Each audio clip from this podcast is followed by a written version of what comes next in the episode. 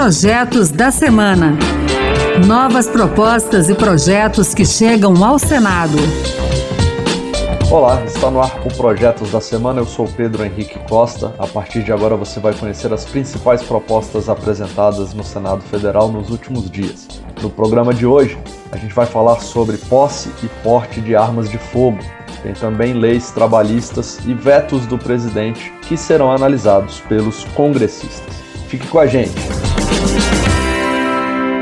Nessa semana marcada pelo feriado dos 200 anos da independência, o Projetos da Semana destaca três leis sancionadas com vetos, que serão analisados pelos deputados e senadores.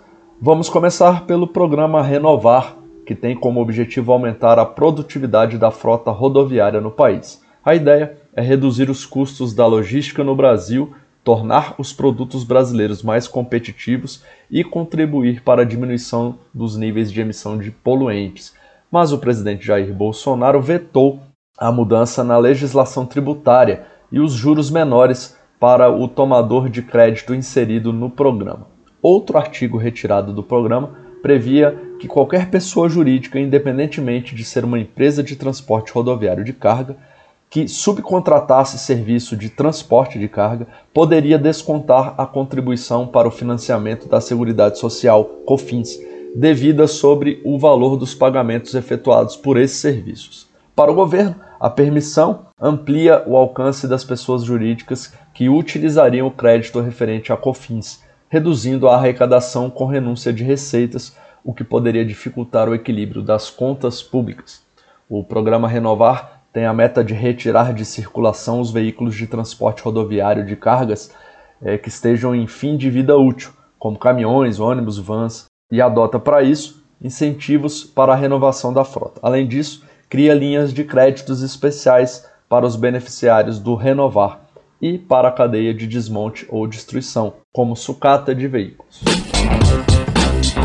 Outra lei vetada parcialmente regula o teletrabalho e altera regras do auxílio alimentação.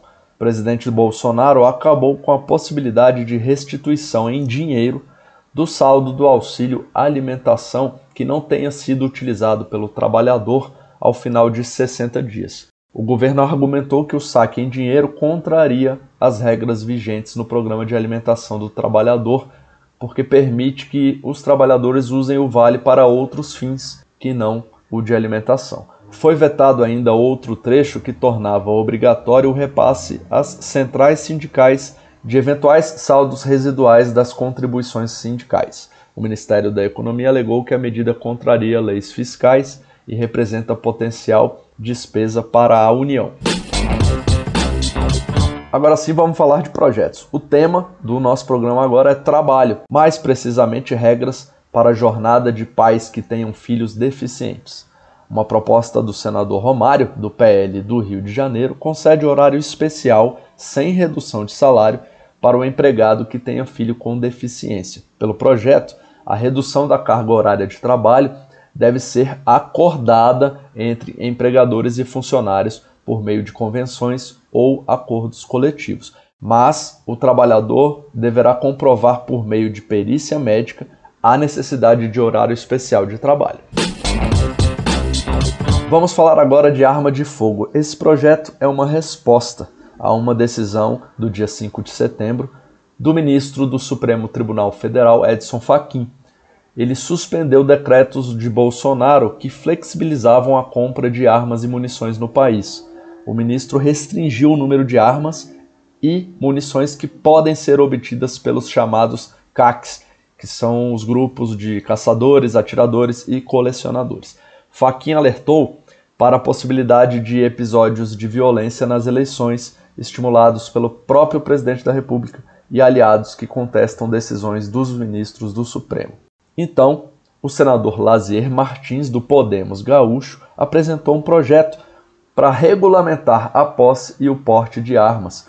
Isso, segundo ele, para dar mais segurança jurídica ao setor ligado às armas de fogo, especialmente as atividades dos clubes de tiro, lojas, fábricas, empresas de segurança privada, além de atiradores e produtores rurais. Lazier Martins lembra que em 2005 a maioria da população se manifestou em um plebiscito favorável à venda de armas. Para o senador, o projeto retira a dúvida sobre o direito de propriedade da arma de fogo adquirida legalmente, desde que sejam cumpridos os requisitos legais. Além disso, o projeto permite a legalização de armas antigas que já possuíam registro e origem lícita, ao citar que os proprietários deixaram de renovar os registros temendo o confisco das armas. Vamos falar de um projeto que pode garantir gratuidade nos pedágios para ambulâncias. A senadora Ivete da Silveira, do MDB de Santa Catarina, quer estender às ambulâncias da rede privada uma concessão que já acontece para veículos do setor público, a passagem gratuita nos pedágios de rodovias. Ivete da Silveira lembra que muitas vezes o tempo gasto para o pagamento do pedágio pode custar a vida do paciente que está sendo transportado.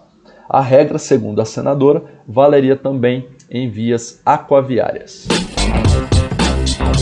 Após as eleições de outubro, os senadores já vão discutir alterações nas regras de processos tributários e administrativos. O presidente do Senado, Rodrigo Pacheco, recebeu do presidente do Supremo Tribunal Federal, Luiz Fux, os anteprojetos de reforma de processos administrativos e tributários. As propostas foram apresentadas por uma comissão de juristas que desde fevereiro discute as mudanças.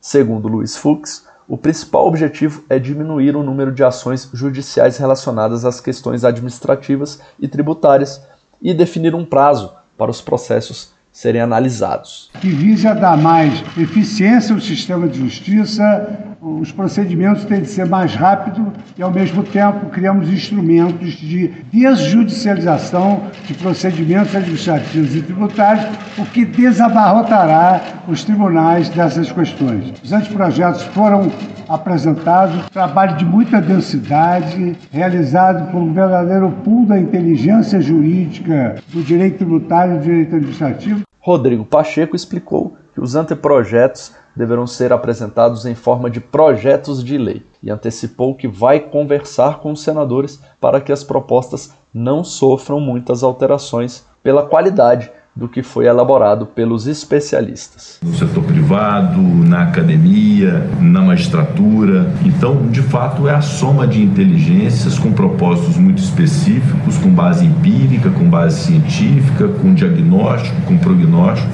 para fazer um trabalho para o bem do Brasil. É isso aí, o Projetos da Semana fica por aqui. Você pode participar das leis do país. Acesse o portal E-Cidadania no site do Senado. Lá você pode ler as propostas, pode votar nelas e até apresentar uma ideia que, se tiver apoio na internet, pode se tornar um projeto de lei. É bem legal. Acompanhe o programa Projetos da Semana na Rádio Senado toda sexta-feira às duas da tarde e no sábado às 8 da manhã. A gente também está na internet, é só entrar no site da Rádio Senado e pode escutar ou baixar o áudio. E se você preferir, o podcast também está nas principais plataformas. Eu sou Pedro Henrique Costa, muito obrigado pela sua companhia e até o próximo Projetos da Semana. Projetos da Semana. Novas propostas e projetos que chegam ao Senado.